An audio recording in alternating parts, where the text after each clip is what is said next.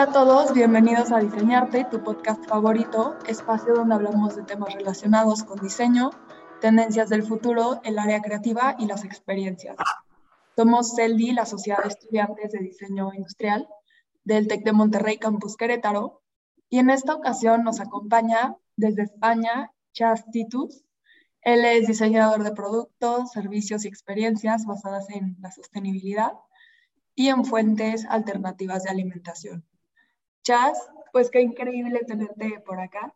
Estamos muy emocionados y agradecidos contigo. Y pues hoy queremos que nos cuentes un poco sobre la comida y el lenguaje y el diseño como herramienta para cambiar percepciones y pues de esta manera solucionar problemas, ¿no? Así como lo describe usted en su perfil, como la salud, cambio climático, ansiedad colectiva y pues todo para crear este futuro sostenible pues que sea el mejor para todos. Entonces, pues gracias por darnos un poco de su tiempo, por acompañarnos y pues si quiere podemos empezar porque nos cuente por dónde estudió y por un poco de su trayectoria. Ok. Eh, hola María, muchísimas gracias por invitarme a participar en vuestro podcast, es un, es un honor realmente. Muchísimas gracias. Si quiere, le puedo empezar a comentar un poco acerca de mí. O sea, yo tengo una carrera bastante variopinta y he estado cambiando de cosas y aprendiendo cosas. Es algo que me gusta muchísimo.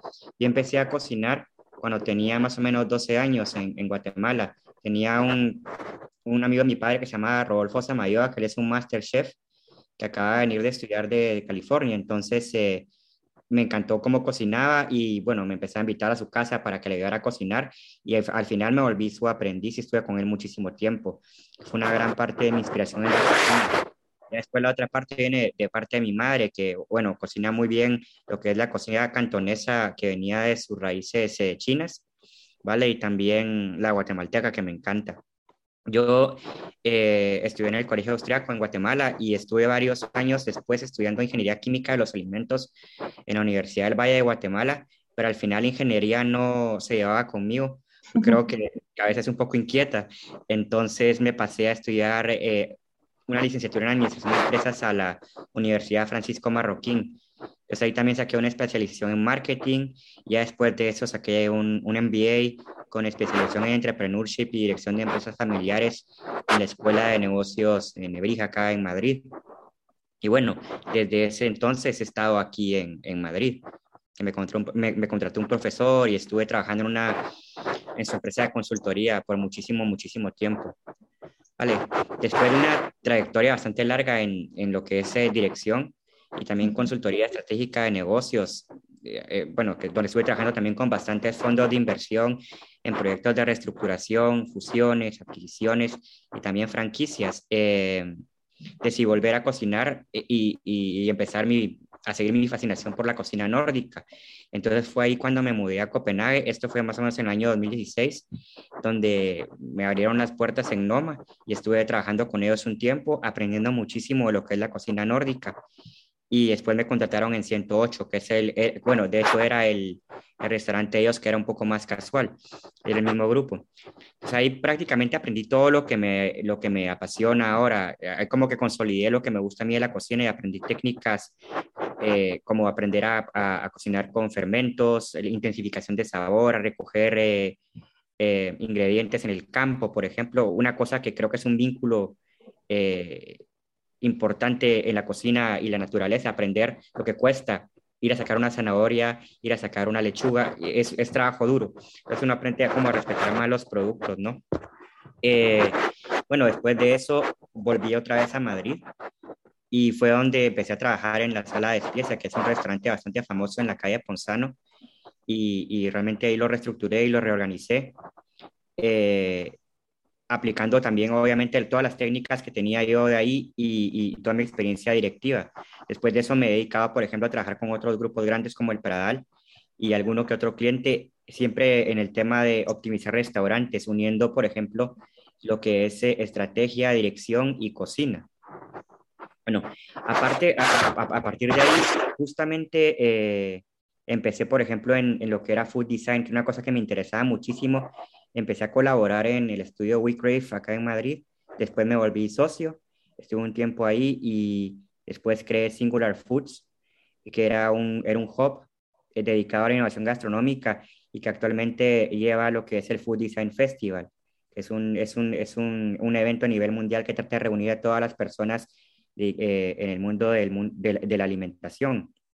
También ahí va, y, bueno, he hecho un montón de cosas y actualmente estoy colaborando, por ejemplo, con empresas de consultoría de bastante prestigio y también, por ejemplo, con un restaurante vegano aquí que se llama Bonnie's Deli, que es una referente en lo que es cocina vegana. Una cocina vegana bastante diferente. Y bueno, también soy parte de Food Design Nation, que es una plataforma global de food designers eh, enfocada en, en, mejorar el futuro de la alimentación a nivel global. Y básicamente estoy en ello. No, bueno, Chas, está impresionante todo lo que nos platica y también esta parte de cómo desde, pues desde que era muy pequeño empezó a descubrir esta pasión de cocinar con sus familiares. Está padrísimo esto, porque en lo personal creo que al ver un platillo, como que esta primera impresión de verdad se queda. Y pues es como ver una obra de arte, ¿no? Que a lo mejor pues crea este vínculo emocional. Entonces está padrísimo. Y creo que también toca un tema muy interesante que es el del valor de la comida.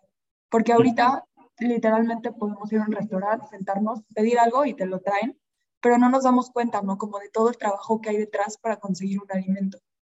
Entonces, mi pregunta va, de acuerdo a su experiencia personal y como el punto de vista que tiene, ¿cómo llega a transmitir el valor de cierta marca o cierto restaurante y pues ser exitoso? Vale, yo creo aquí siempre, bueno, voy sobre una premisa que utilizo siempre para, para, mis clientes y lo que guía mi trabajo, y es que yo creo que el éxito de un restaurante va más allá de su oferta gastronómica y tiene que ser un equilibrio entre la experiencia para el comensal, o sea, las personas, y ahí estamos hablando de lo que es la comida, el servicio y el ambiente. Después está la parte del concepto de negocio, donde se toca la identidad de la marca y la propuesta de valor, y después lo que es la gestión estratégica. Creo que es una parte vital para que el restaurante funcione de una forma adecuada. Básicamente, cuando trato yo de asesorar a mis clientes, les digo, por ejemplo, que, a ver, el, restaurante, para que funcione bien, tiene que lograr conseguir ellos una gestión rentable y sostenible y también conseguir una alineación estratégica que se traduzca en buenos niveles de calidad y un servicio que realmente sea memorable, pero que sea consistente y coherente con la cultura empresarial. O sea, básicamente, obviamente, ¿cómo, cómo, se, ¿cómo se hace esto? Es primero creando, por ejemplo, el modelo de negocio y después se diseña un concepto, que es donde nace la razón de ser de la empresa. Y se tiene que plasmar todos esos valores en lo que es la, la misión, ¿vale? Y, y, después de esto, en toda la estrategia de la, de, en, perdón, en la identidad corporativa, después en toda la identidad, eh, eh, en la identidad corporativa del, del negocio. A veces normalmente se cree que esto es para grandes marcas, pero es para cualquier tipo de empresa, grande y pequeña, y también para restaurantes y cafés. O sea, eh, el tema de esto aquí, que es muy importante, es tener un concepto, darle una imagen, ¿vale? Que sea su identidad visual, y después crear una historia y posicionarlo en la mente de las personas a través del branding. Vale, yo creo que veamos cómo, cómo se puede ganar uno las personas, y es que veamos el branding, normalmente lo relacionan a, a temas de consumo, ¿vale? Pero yo creo que cuando se habla de marketing en un restaurante, siempre, bueno, en cualquier empresa también, es importante competir en base a valores, no en producto, ¿vale? En, valores y crear una historia que resuene con el estilo de vida de las personas. De esta forma es cuando se logra crear ese vínculo que no solo es eh, mental y racional, sino también emocional y sentimental, porque la gente se identifica con la marca y como que la abraza y la coge en su vida. Entonces ahí es donde funcionan las cosas bien. Vale, pero digamos, para crear este vínculo se requiere una interacción continua y un proceso de aprendizaje con, con las personas, y, o sea, entre personas y la marca. ¿Por qué? Porque de esta forma se consigue aprender qué es lo que uno quiere eh, eh, ofrecer, pulirlo también y hacer que se adecue a las necesidades o deseos de las personas. Realmente es, es, un, es un tema de, de, inspirar a las personas a estar con uno y acompañarlos en, en su vida. Yo, por ejemplo, Sí, yo, yo digamos, eh, para, para ese vínculo siempre le, decía a todo mi staff en todos los restaurantes donde estoy que uno no vende comida, uno no vende eh, eh, gaseosas ni, ni, bebidas, uno vende emociones. cuando, cuando cambia ese chip en la cabeza de las personas, la aproximación comercial cambia muchísimo, entonces se vuelve parte de lo que es el servicio memorable. No, está padrísimo, Chas. Todo esto de cómo crear recuerdos a través de ciertos objetos, comida y pues el espacio también.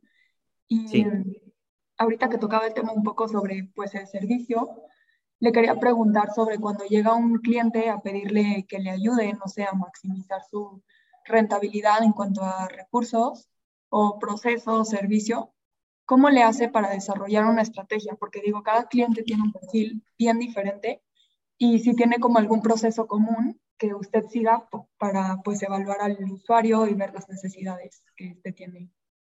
Sí, vale, vamos siempre, vamos, aunque sea un restaurante nuevo, un restaurante que esté funcionando ya, todo, todo parte del análisis. Hay que hacer un, un análisis exhaustivo de lo que es el entorno y, y, ahí obviamente entra el cliente, quién es su target, te tienen que tener clarísimo, clarísimo a, qué target se dedican, ¿vale? Porque no se puede disparar eh, con escopeta a todos lados y ser preciso. Eso es, una, es un error que cometen muchísimos, ¿verdad?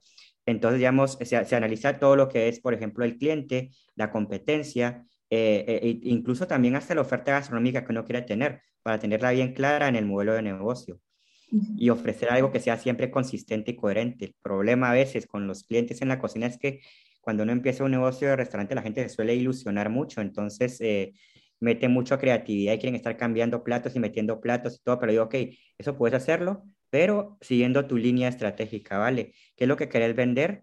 Y, seguir ofreciendo lo mismo, pero no puedes pasar a cambiar, por ejemplo, un día una cosa y luego la otra, porque no, no hay consistencia, tampoco hay coherencia con lo que uno empezó a vender y después por eso no hay un posicionamiento bueno. Yo lo que les enseño siempre a mis clientes es que tienen que, eh, hablando de restaurantes, que tienen que darle muchísimo valor a lo que es la creación de la experiencia, ¿vale? Como le comenté antes, o sea, la experiencia se basa en el equilibrio de varias cosas, ¿vale? Y, y es importantísimo que la gente conozca, por ejemplo, la estrategia de restaurante y que estén alineadas con la misma. Normalmente siempre hay un como conflicto interno entre sala y cocina y también gestión. Entonces es como que son tres, son tres equipos que van funcionando un poco a, a su bola y no tienen en cuenta el objetivo del restaurante. Entonces, ¿qué pasa? Para que la experiencia sea agradable, los equipos de sala y cocina tienen que trabajar en completa armonía. O sea, ¿a qué me refiero con eso? Tiene que existir cierta coordinación para que el, servicio salga como tiene que salir. Y un ejemplo es muy sencillo, digamos, puede estar la comida fenomenal, pero si el camarero tiene un mal día y atiende al cliente con, con, poca energía o con una cara larga, la energía, o sea, no funciona y la experiencia falla. digamos, aunque el camarero sea increíble, muy cortés y muy cordial eh, y presta un servicio fenomenal, si la comida no está bien, la, la, la experiencia se cae. Entonces es una cadenita y es una cosa que tienen que entender la gente a trabajar eh, como un equipo, ¿vale? Eh, con, diferentes funciones, pero siempre llegar a un objetivo diferente. Eh, o, perdón, a un objetivo que sea común, me refiero. luego, por ejemplo, está el tema de la, de la gestión, en donde es imperativo que haya planificación estratégica. O sea, tiene que haber una gestión de operaciones también y un control de costes sumamente estricto en un restaurante. Digamos, eh, yo, por ejemplo, una cosa que hago con los clientes es que le digo, vale, eh, normalmente todo el mundo se centra en el porcentaje de coste. Y yo, obviamente, yo me, yo, centro más que todo en cómo se compone ese porcentaje de coste y me centro más en, en maximizar la rentabilidad y es ahí donde entra el margen de contribución. Entonces meto, por ejemplo, una, una herramienta que se llama Menu Engineering, que viene, por ejemplo, de la matriz del Boston Consulting Group, y esto nos ayuda, por ejemplo, a ver no solo qué porcentaje de costes tiene el plato, sino que eh, según comparando, por ejemplo, el margen que tiene y la popularidad que tiene, ese plato va a ser bueno o va a ser malo. Porque puede ser que sea un plato que esté sabrosísimo, pero si no me deja margen o no es eh, popular, entonces es un plato que me interesa a mí tener en mi carta, porque a mí me interesa tener una carta que esté equilibrada, no para vender, eh, sino que para darme rentabilidad. Ese es otro matiz muy, muy pequeño. No es lo mismo lo que uno ingresa en un restaurante que con lo que se queda al final. Una cosa son los ingresos, que es lo que uno vende, pero el chiste es lograr hacerlo todo tan óptimo que al final, con lo que nos, quedamos al final, que es el margen, sea grande. Entonces les digo por eso, tienen que ser muy cuidadosos con sus costes, muy cuidadosos con sus gastos y no dormirse en sus laureles, aunque su restaurante esté vendiendo muchísimo. Claro. Y luego el punto que es clave y es el mejor de todos es las personas, porque sin ellas no se puede prestar un servicio memorable. Ahí lo que me enfoco siempre es en desarrollar los equipos que me toca ayudar en que desarrollen una mentalidad estratégica, que sepan bien lo que quieren como personas y como profesionales para desarrollar en ellos em, habilidades de liderazgo en todos los niveles de la organización y formación. O sea, a mí no me interesa si se trata de, de, un, de un directivo, de un encargado o de un camarero. Todos tienen que ser personas como independientes y poder valerse con ellas mismas y saber cuál es su rol dentro de la empresa. Entonces, cuando eso se logra hacer, se evitan también un montón de conflictos y que la gente trabaje como un equipo y encima se identifique con la, con, con, la empresa y también eh, lo, consigan adquirir, por ejemplo, cierto compromiso hasta con ella y trabajen eh, muy a gusto, la verdad. Eso es importantísimo. Claro. Sí, estas ganas de que cuando alguien les empieza a decir, oye, necesitas hacer esto, esto te toca a ti, si tú no haces esto, pues mm. El restaurante se ve afectado, ¿no? Entonces también generan como esta motivación entre todos, donde pues todos salen ganando a final de cuentas. Y creo que el restaurante sí, sí es un sistema muy complejo y también esta parte de poder evaluar, ¿no? La satisfacción del cliente. Digo, ya cuando un restaurante tiene fama, yo entiendo que por más que subas el precio, pues la gente lo va a acabar pagando, ya sea por el servicio o por lo bueno que esté el restaurante, pero creo que sí es todo un tema. Sí, es bastante complejo, pero afortunadamente si se tiene la buena gestión y la, la, la visión de donde uno quiere llegar, creo que siempre las cosas funcionan bastante, bastante bien. Sí, está increíble, Chas. Y ahorita está pensando, ¿usted cómo ve el futuro de los restaurantes? ¿Qué cree que el food design ¿Qué tendencias cree que se vayan a aparecer en este mundo del food design en unos años? Bueno, yo empezando primero, por ejemplo, con el tema del futuro de los restaurantes, yo creo que obviamente la pandemia, o por lo menos como ha pasado aquí, y creo que también a nivel mundial, es que hay restaurantes que están enfocados en atender a muchísimas personas con una estructura de personal bastante grande. Vale, entonces, ¿qué pasó? La pandemia obviamente hizo que pues, se nivelara un poco el, el, el, el nivel de ventas y que la gente sea un poco más reacia a, a, ¿cómo se llama? A, a, salir a comer afuera y a gastar. Entonces lo que pasa, el futuro eh, inmediato de los restaurantes va a ser es que solo van a sobrevivir aquellos restaurantes que se logren adaptar primero eh, a trabajar con una estructura menor con, para reducir sus gastos, obviamente, y que sepan también dar un servicio que vaya más allá de las expectativas del cliente para que la gente siga viniendo. Porque ahora la gente encima de todo con esto de, la, de, Internet y la comunicación tan fácil que hay, es un consumidor también bastante informal, entonces también es bastante exigente. Entonces, para un restaurante es, es imperativo eh, lograr cumplir esa expectativa. Ahora, en cuanto al food design, eh, creo que es, es, es, una cosa que es clave para mejorar ahora nuestros sistemas alimentarios y conseguir un cambio, pero es más que todo a través de las personas. Yo lo que veo aquí, por ejemplo, es que la comida tiene el poder de moldear y, definir, y definir eh, identidades, culturas y sociedades. Y prácticamente esto se resume en unir a las personas, facilitar lo que es la comunicación, la convivencia y lo que es la empatía. O sea, no hace falta prácticamente hablar el mismo idioma para socializar. Digamos, la parte del diseño tiene la capacidad de modernizar, eh, impulsar cambios a través de la innovación generar nuevas visiones y replantear, por ejemplo, nuestra relación con los alimentos. Entonces, si combinamos, por ejemplo, lo que es la comida con el diseño, tenemos el food design, que es una herramienta muy potente para explorar nuestra relación con los alimentos y, el entorno. Sí, yo donde veo más, mayor importancia aquí es, digamos, eh, obviamente, eh, cambiar los sistemas eh, alimentarios que están fallando que están como muy adaptados al, al, consumo masivo y a trabajar de una forma bastante independiente, hay que, hay que realmente investigar, por ejemplo, cuáles son las conexiones y todos los vínculos que están, que están eh, establecidos entre ese sistema alimentario y también otros sistemas. Es un ecosistema gigante, o sea, hay que pensar en relaciones entre una cosa y la otra, ¿vale? Y eso se puede hacer a través del diseño y aplicando herramientas eh, eh, basadas en, lo que es la creatividad. Ahora, lo que le decía yo que para mí es muy importante, lo que yo creo que va a revolucionar la forma de cocinar es el diseño. Y digamos, yo creo que esto es importantísimo porque el diseño lo que puede hacer es cambiar percepciones, eh, dando lugar a nuevos hábitos y comportamientos.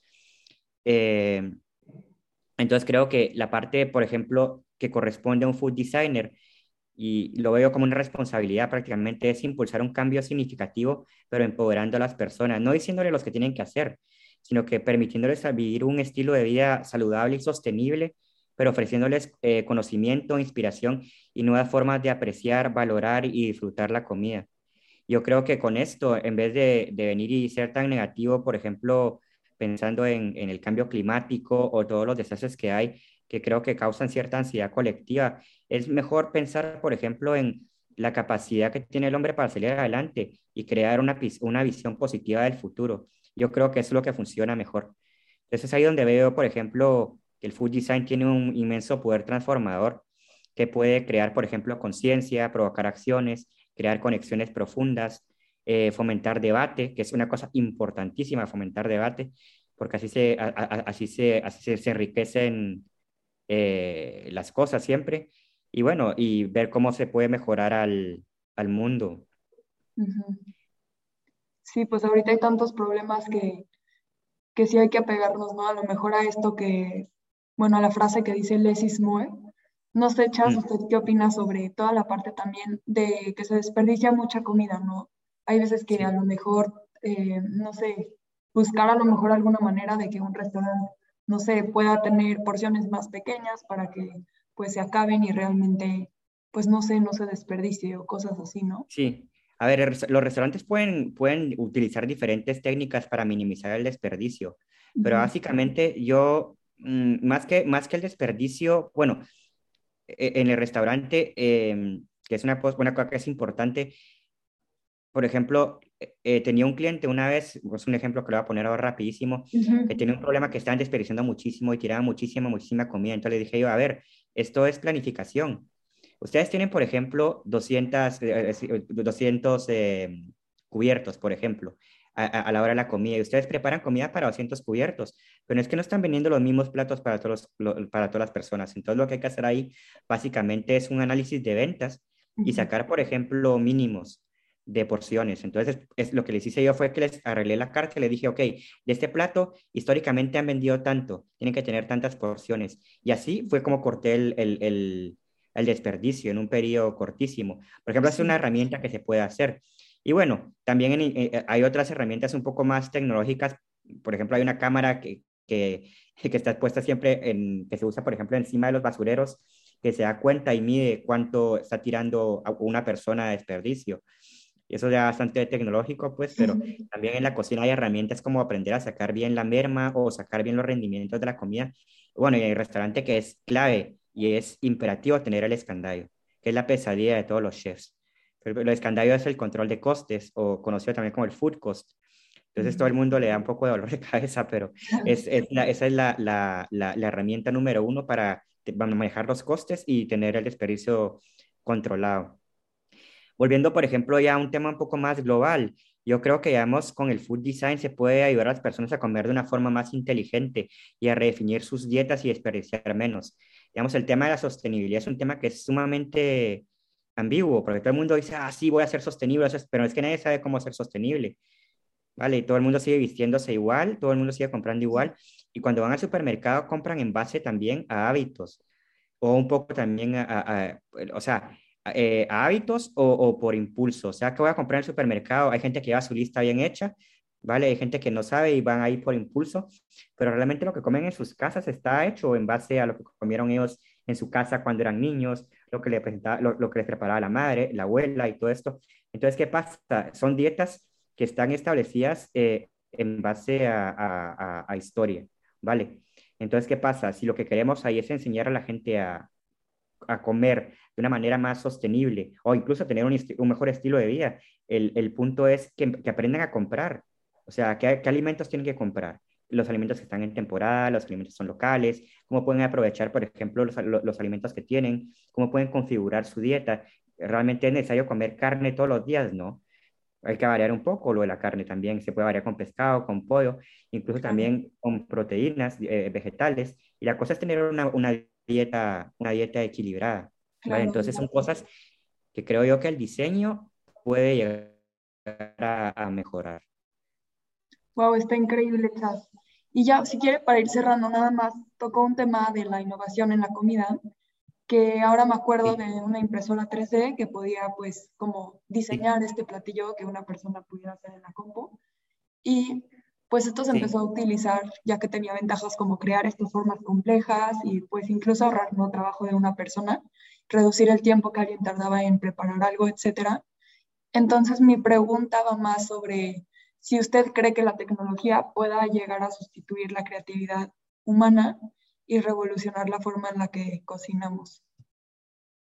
A ver, la creatividad humana al final creo yo que es, una, es, un, como compendio de historias. O sea, la creatividad es lo que uno ha vivido y cómo saber aplicar todo ese conocimiento a situaciones nuevas. Digamos, la tecnología podría llegar a, suplirla en un momento, por ejemplo, la, inteligencia artificial, claro, a encontrar soluciones. Pero lo que creo yo es que cuando hablamos de tecnología hay que, hay que tener un enfoque bastante especial, porque siempre nos lleva a pensar en temas de futuro y a entusiasmarnos un montón. Yo en ese tema soy un poco más frío y trato de ver la tecnología simplemente como una herramienta para mejorar procesos y ser un catalizador de la eficacia o para crear aplicaciones para mejorar la calidad eh, de la sostenibilidad, por ejemplo, las cadenas de suministro. Sin embargo, lo que creo yo es que sustituir a lo que es em, eh, cocinar como tal, no lo veo, porque yo creo que, digamos, lo de, la, lo de la impresora 3D me parece a mí fenomenal, pero siempre les pregunto, ¿está bueno? está rico, realmente. Y lo que yo creo es que, digamos, yo creo que el acto de comer y cocinar es un tema que es cultural y social, pero que es algo sumamente humano. Entonces, por ejemplo, yo como cocinero no lo veo porque a mí me encanta preparar la comida. Solo el proceso de venir y ponerse a cortar eh, cilantro, por ejemplo, perejil, oler cuando está haciendo los huesos para un caldo, son cosas que a mí me llenan. Que lo haga una máquina no sería tan bonito porque es que eh, no, no, no, no, no, uno deja de hacer cosas. Y prácticamente también creo que al ser el tema de la gastronomía un tema social, siempre, siempre está el tema de las emociones y lo que es el calor humano.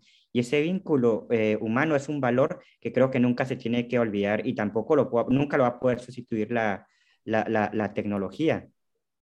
Sí, la calidad humana. O sea, prácticamente, por ejemplo, yo, yo eso, lo, lo, de la, lo de la impresora lo veo otra vez en alguna aplicación un poco industrial, como una, una línea de producción, pero veo que es una cocina que le falta eh, glamour, en el sentido que le falta la calidad humana y creo que es una cocina a veces sin, sin alma o sin espíritu. Yo creo que, vamos, siendo cocinero, veo yo que cuando uno hace un plato, mi objetivo es crear eh, y despertar emociones y crear un vínculo con el comensal. Y, y, esa relación creo es una cosa que nunca se va a poder sustituir si uno lo hace de forma tecnológica. O sea, yo creo, por ejemplo, un ejemplo bastante sencillo es, si, si, si, a mí me gusta, por ejemplo, el café, creo que me voy a disfrutar más un café que me haga un barista, que haga latte art, por ejemplo, que una impresora que me imprima mi cara en la espuma, porque, o sea, algo así tan sencillo. Creo que siempre la interacción humana es importante y la, la tecnología, verla como una herramienta. Pero lo que pasa es que creo también una cosa ahora que hablamos de tecnología es el tema de la hiperconectividad. Yo creo que el uso de la tecnología de forma excesiva y la conectividad lo que hacen es, eh, es un riesgo, porque nos alejan como personas de una forma inconsciente de lo que es la realidad y llegan a afectar nuestro comportamiento. O sea, entonces yo creo que eh, mientras más conectado está uno con, con Internet y el mundo virtual, más está desconectado con el mundo interior. Entonces yo creo que esta conexión es una cosa que hay que tomar en cuenta y, y, y, o sea, parar un poco con el tema tecnológico, el tema de, la, de Internet y todo lo virtual, centrarse más, centrarse más en uno mismo y bueno, disfrutar de la vida. Pues claro. Está también como la importancia, ¿no? De agarrar a lo mejor un hobby como base para crear y pues después tomar inspiración como creativos, pero sí yo también creo que uno no se puede meter en el mundo digital y nada más quedarse ahí, sino que hay que tener como diferentes fuentes, ¿no? De donde podemos agarrar, pues, información, absorber información. Sí. Mm. Pues sí. Siempre usar la, la, tecnología como un apoyo también para la gastronomía. Claro que se hay, hay, aplicaciones que lo hacen y están esos restaurantes que le ponen uno un Oculus, por ejemplo, mientras uno está comiendo, uno está viendo cosas, pero a ver, eso es simpático una vez, pero realmente lo que hacen es pasar a la gastronomía a un segundo plano.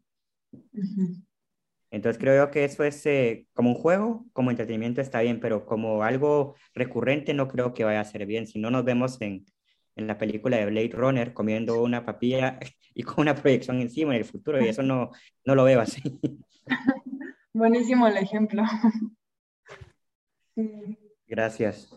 Ay, Chas, pues si quieres ya para ir cerrando, no sé si nos pudiera dejar alguna red social suya para que en caso de que nuestros oyentes tengan alguna pregunta o quieran seguirlo, pues puedan saber cómo contactarlo.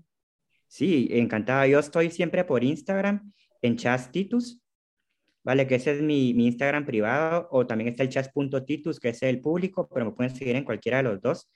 Y, y también tengo mi página web que es eh, www.chastitus.com. Básicamente ahí es donde me muevo en el mundo virtual. wow, buenísimo. Para darnos un clavado ahí, Chas. Encantado. Sí, pues creo que nos dejas con muchos temas para reflexionar. Gracias por enseñarnos tanto sobre lo que te apasiona, sobre lo que se dedica y pues súper interesantes los temas. Creo que podríamos profundizar muchísimo más, pero yo creo que por este episodio lo dejamos hasta aquí. Entonces, esto es todo por hoy. Gracias por haber escuchado el décimo episodio. Un placer, Chas, tenerte como invitado. De verdad, gracias por aceptar la invitación y pues por este tiempo compartido. Esperamos que los oyentes lo hayan disfrutado tanto como nosotros. Muchísimas gracias a todos, un placer y cuenten conmigo para lo que haga falta. gracias. Gracias, Chas. Saludos desde México. Gracias, hasta luego.